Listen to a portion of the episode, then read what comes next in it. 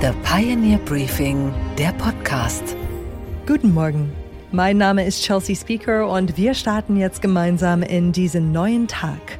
Es ist Donnerstag, der 5. Januar. Bei der dänischen Polizei knallen die Champagnerkorken, denn 2022 war ein Jahr ohne auch nur einen einzigen Bankraub in dem skandinavischen Land.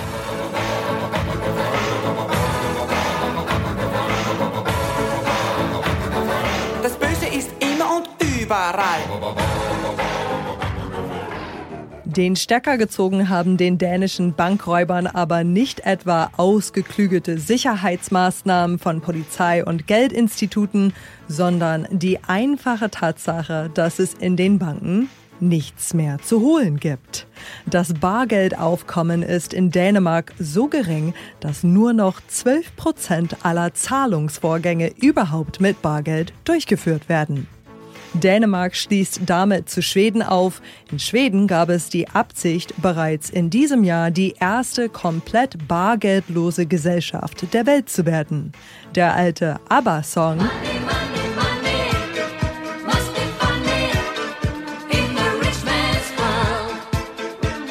müsste dann umgetextet werden in Cards, Cards, Cards. In Deutschland sind wir noch weit davon entfernt. Die Pandemie hat dem Bezahlen mit Handy oder Karte zwar einen Schub verliehen, aber Bargeld ist immer noch das beliebteste Zahlungsmittel der Deutschen. Im Schnitt hat jeder noch 77 Euro im Portemonnaie, wenn er das Haus verlässt. Kommen hier bald auch schwedische oder dänische Verhältnisse? Die Argumente dafür und dagegen sind vielfältig. Bargeld kostet zum Beispiel viel Geld, wie der Finanzexperte Thomas Kehl vom YouTube-Kanal Finanzfluss gegenüber dem WDR erklärt. Erstens, man muss das Bargeld gedruckt werden. Das ist natürlich auch nicht kostenlos. Ähm, so Geldscheine sind sehr kompliziert in der Produktion mit diesen ganzen Sicherheitsmerkmalen. Okay. Dann die ganze Logistik dahinter. Das heißt, du kannst ja einen Geldautomat nicht so auffüllen wie ein Kaugummiautomat, mhm. sondern du musst das ja mit, eine, mit speziellen Sicherheitstransportern und so. Das heißt, du hast eine ganze Infrastruktur, die Geld kostet. So, das ist das Erste. Das zweite Argument ist äh, Bekämpfung von Kriminalität. Mhm. Bargeld ist anonym. Das bedeutet, ich kann jegliche Art der Transaktionen machen, ohne irgendwie einen Nachweis oder einen Rückschluss auf meine Persönlichkeit zu haben. Das letzte Argument kann man natürlich auch komplett umdrehen, wie Fintech-Gründer Sebastian Seifert bei ProSieben erklärt. Bargeld ist Freiheit, ist sozusagen die Möglichkeit, anonym und selber zu entscheiden, was ich mit meinen Daten mache und ein Grundrecht, was es für jeden in Deutschland geben sollte. Es klang gerade schon an, Bargeld bedeutet natürlich auch Teilhabe. Auch für diejenigen in unserer Gesellschaft, die nicht über elektronische Zahlungsmittel verfügen. Und? Es funktioniert einfach immer. Und das ist gerade das Argument, was auch die Schweden ein wenig nachdenklich werden lässt. In Zeiten von Krieg und möglichen Blackouts tragen mittlerweile wieder 44 Prozent aller Schweden Bargeld mit sich. Ein Hackerangriff im letzten Sommer hatte dem Land gezeigt, wie verwundbar eine bargeldlose Infrastruktur ist. Mehreren Ladenketten wurden wochenlang die Bezahlsysteme lahmgelegt. Und ohne Bargeld wäre man da recht schnell wieder in der Steinzeit und beim Tauschhandel. Das Bargeld, da bin ich mir sicher, wird uns also noch eine ganze Weile erhalten bleiben. In den ganzen Diskussionen, ob pro oder contra, kommt die emotionale Seite zudem viel zu kurz. Oder können Sie sich vorstellen, wie eine Großmutter in der Zukunft ihrem stolzen Enkel zur Belohnung für das gute Zeugnis keinen 10-Euro-Schein mehr zusteckt, sondern die Sache per PayPal erledigt? Unsere weiteren Themen heute Morgen. Der SPD-Politiker und Kriminalbeamte Sebastian Fiedler spricht mit Gordon Repinski über die Berliner Silvesternacht. Wir haben eben nicht nur an diesen, in diesen Bereichen in Berlin ein Problem, sondern wir haben ein Gewaltproblem, was auch Forscherinnen und Forscher, die sich da länger mit auseinandersetzen, im Prinzip schon länger artikulieren. Börsenreporterin Anne Schwedt spricht über die neuen Kommentare der Fed und die Reaktion der Wall Street. Wir staunen über die Entdeckung einer Schweizer Grenzkontrolle und die Hintergründe für den Geburtenanstieg in Argentinien. Auf Berlins Straßen beseitigen die Kehrwagen noch die Reste der Silvesternacht. Politisch hat das Aufräumen gerade erst begonnen. Sind es wieder nur Hohlphrasen oder passiert wirklich was? Gibt es Konsequenzen dafür, dass Polizei und Feuerwehr massiv attackiert wurden, so schlimm wie noch nie in einer Silvesternacht? Also das Fahrzeug, was hier hinter uns steht, ist in Kreuzberg in der Lümner Straße angegriffen worden. Dort hatten Anwohner Barrikaden errichtet und dann aus allen Richtungen dieses Fahrzeug mit ja, sogenannten Vogelschreck äh, befeuert. Die Kollegen sind zum Glück nicht verletzt worden, haben die Fahrt hier weiter fortgeführt, sind jetzt also hier vor Ort ähm, und haben, sind dann nochmal angegriffen worden im, im Bereich Neukölln. Dort waren es vermummte Täter, die auch mit Pyrotechnik dieses Fahrzeug beschossen haben. Sebastian Fiedler ist 49 Jahre alt. Von Beruf ist er ursprünglich Kriminalhauptkommissar. Bis 2021 war er Vorsitzender beim Bund Deutscher Kriminalbeamter. Heute ist er für die SPD Mitglied des Deutschen Bundestags. Was seiner Meinung nach jetzt passieren muss, das bespricht mit ihm jetzt der Vizechefredakteur von The Pioneer, Gordon Repinski. Herr Fiedler, ich grüße Sie. Hallo, ich grüße Sie.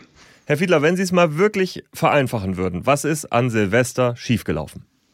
Ja, die Frage habe ich mir auch gestellt. Das Dumme ist, vereinfachen kann man es nicht so richtig. Wenn man im Nachhinein etwas klugscheißen wollte, dann müsste man sagen, die polizeilichen Konzepte sind halt äh, nicht äh, richtig gewesen. Man hat sich, man hat entweder im Vorwege nichts geahnt oder nichts gewusst davon, dass sich da was zusammenbrauen könnte und war im Zweifel eben nicht gut darauf eingestellt. Das war übrigens nicht nur in Berlin so, sondern in vielen Teilen der Republik in der Nacht. Sie sind ja auch Kriminalhauptkommissar, nicht nur Bundestagsabgeordneter. Jetzt frage ich mal den Polizisten in Ihnen, finden Sie den Job in Berlin am 31.12. zumutbar? Nein, nein, nein, nein. Also das, äh, das muss man ganz eindeutig sagen. Und ich will mal, will das noch ein bisschen unterscheiden, weil ähm, ich finde es schon für die Polizei kaum zumutbar und äh, verbinde das übrigens mit eigenen Erfahrungen zugegebenermaßen aus den 90ern. Aber wie es sich anfühlt, wenn Leuchtspurgeschosse an einem vorbeifliegen und rechts und links die Fensterscheiben zerbersten, da habe ich noch eine ziemlich präzise Erinnerung dran. Aber es ist eigentlich noch mal schlimmer äh, für diejenigen, die bei der Feuerwehr und den Rettungsdiensten arbeiten. Die Polizei ist per se zumindest besser ausgestattet, ausgerüstet und doch besser vorbereitet auf solche Sachen noch als die Rettungsdienst und die Feuerwehr. Dass die jetzt hier attackiert worden sind, ist wirklich nicht nur strafrechtlich relevant und außerordentlich verwerflich, das ist im Prinzip auch ein Tabubruch, weil diejenigen, die wirklich ihre Gesundheit und ihr Leben einsetzen und bei der Berufswahl bewusst sich dafür entschieden haben, sich für andere zu engagieren, dass ausgerechnet die attackiert werden, ist äh, mit Worten kaum zu beschreiben und an Verwerflichkeit auch schwer zu toppen. Bleibt die Frage, wie kann man verhindern, dass genau das noch einmal passiert?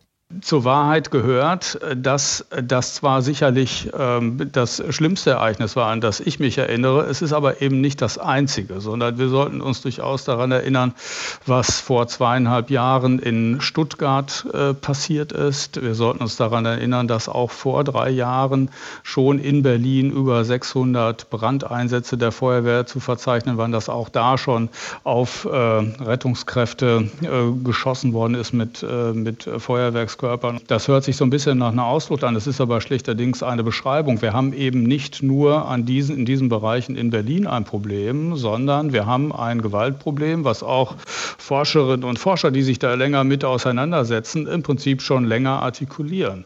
Es gibt eben Bereiche der Gesellschaft, in diesem Fall greife ich mal die heraus, die das offensichtlich gewesen sind, Jugendliche, offenkundig, zumindest spricht viel dafür, viele mit Migrationshintergrund. Mit sogenannte Migrationshintergrund, unter denen eben offenbar viele dabei sind, die nicht nur eine ablehnende Haltung zu staatlichen Organen, Institutionen, Einrichtungen wie die Feuerwehr und die Polizei, also alle mit Blaulicht auf dem Dach, dass äh, die das nicht nur haben, sondern dass sie offensichtlich sogar Feindbilder entwickelt haben denen gegenüber und dass sie die dann ausleben in so einer Art Event, in so einer Art äh, Adrenalinschub, äh, wo auch viel Gruppendynamik, glaube ich, dazukommt und sich so eine Art Gewaltspirale entwickelt. Das ist durchaus eine Beschreibung, die über Berlin hinausreicht. Herr Fiedler, das ist ja ganz, ganz finde ich ja erstmal ja. ganz richtig, dass Sie sich als SPD-Bundestagsabgeordneter auch dieser Debatte stellen. Das tun ja auch nicht alle. Jetzt frage ich mich natürlich, was kann man denn dagegen tun, dass das so bleibt oder noch schlimmer wird?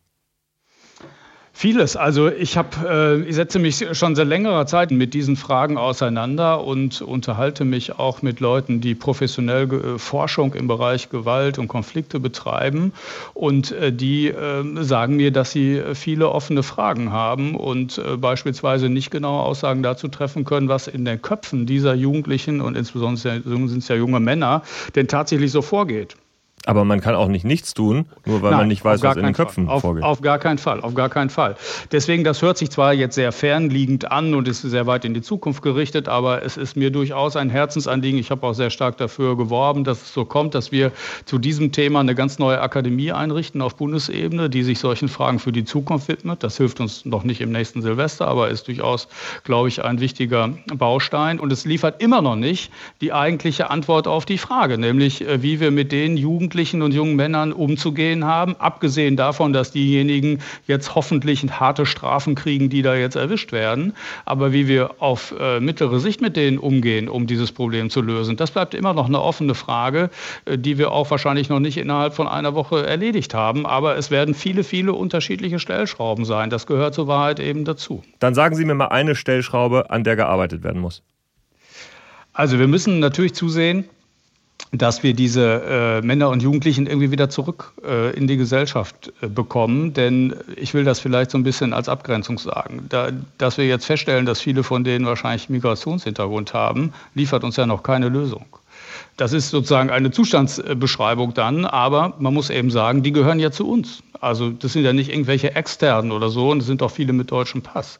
Deswegen glaube ich, dass eine, und das ist aber auch nicht mehr als ein Mosaikstein, das will ich echt betonen, dass ein Thema, was wir durchaus aufgreifen müssen, ist äh, der Vorschlag, den der Bundespräsident äh, gemacht hat, nämlich dass wir uns mit sozialen Pflichtjahren, sozialen Zeiten, wie auch immer man das jetzt beschreiben will, das ist ja sehr offen gelassen, welches Konzept dahinter stehen könnte, durchaus intensiver beschäftigen müssten. Denn ich will mal sagen, wenn es äh, junge Leute gewesen wären, die vorher bei sozialen Einrichtungen, bei der Feuerwehr oder so schon mal Dienst gemacht hätten, dann glauben Sie ja wohl nicht, dass sie sich auf diese Weise verhalten hätten. Also insoweit ist es schon ein Teilaspekt dieses Vorschlages des Bundespräsidenten, den wir durchaus im Blick haben sollten. Also Klartext, der Neuköllner Jugendliche, der mit Böllern auf Feuerwehr und Polizei wirft, der soll lieber mal selber in der Feuerwehrstreife fahren, damit er nicht mehr mit den Böllern auf sie wirft, oder wie?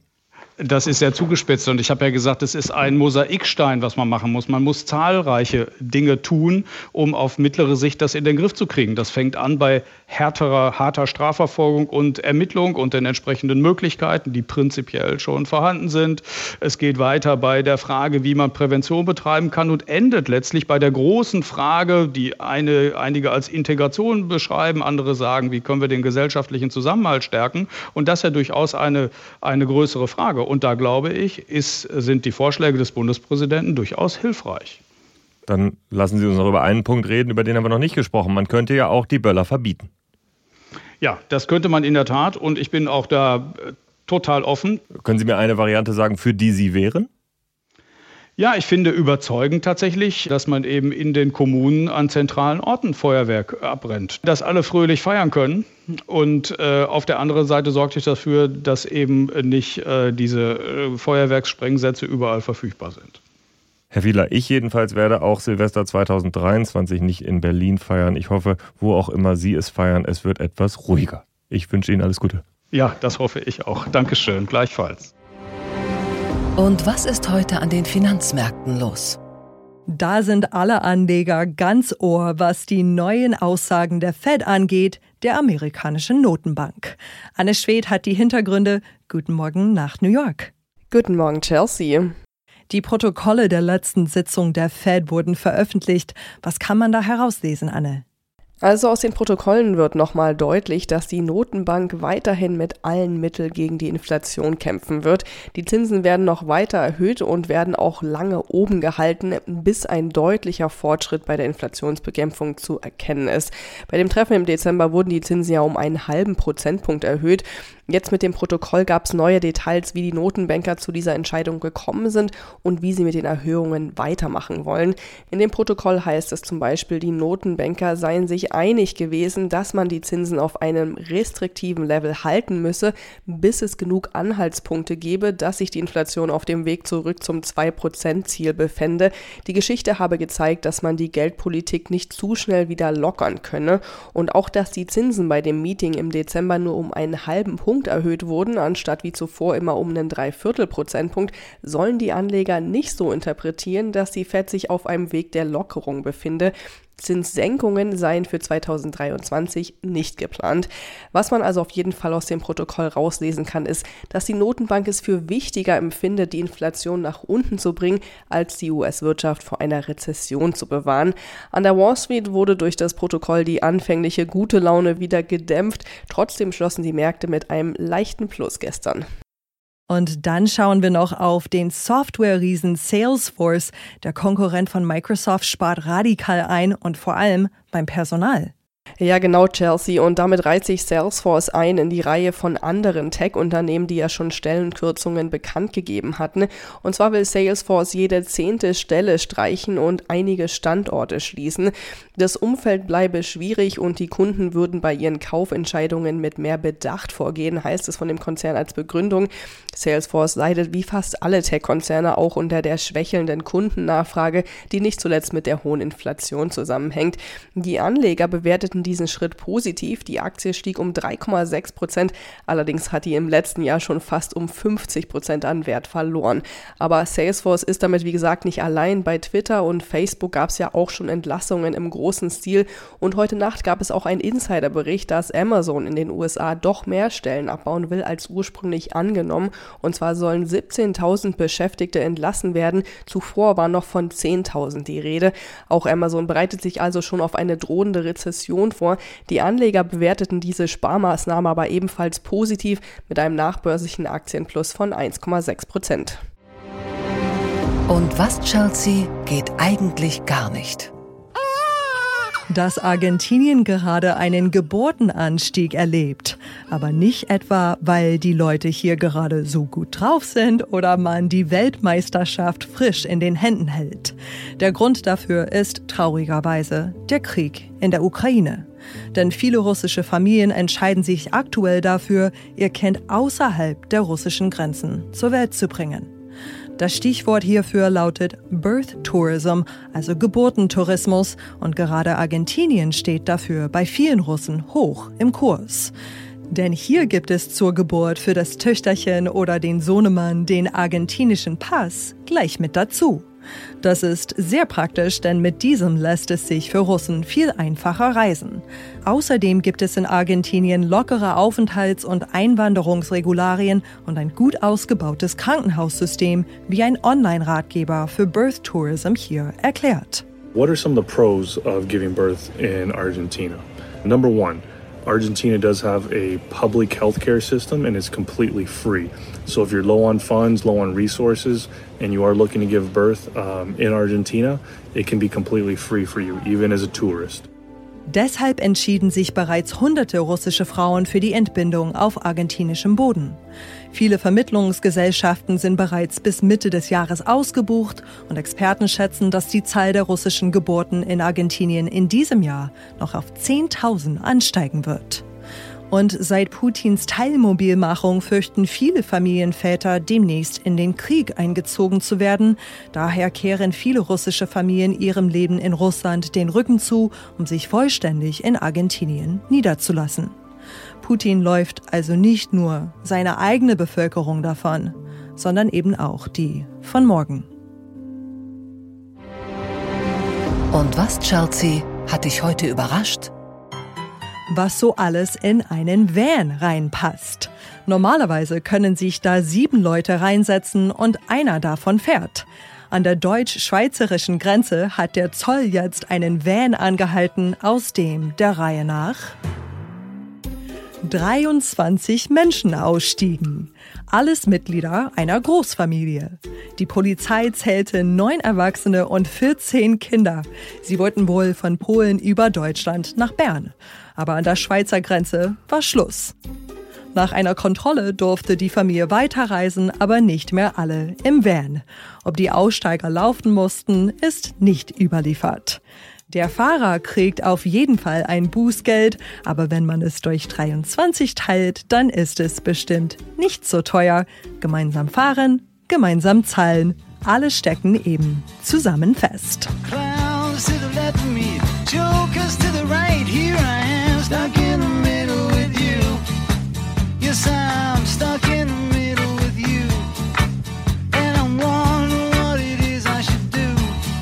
Ich wünsche Ihnen jetzt einen befreiten Start in den Tag.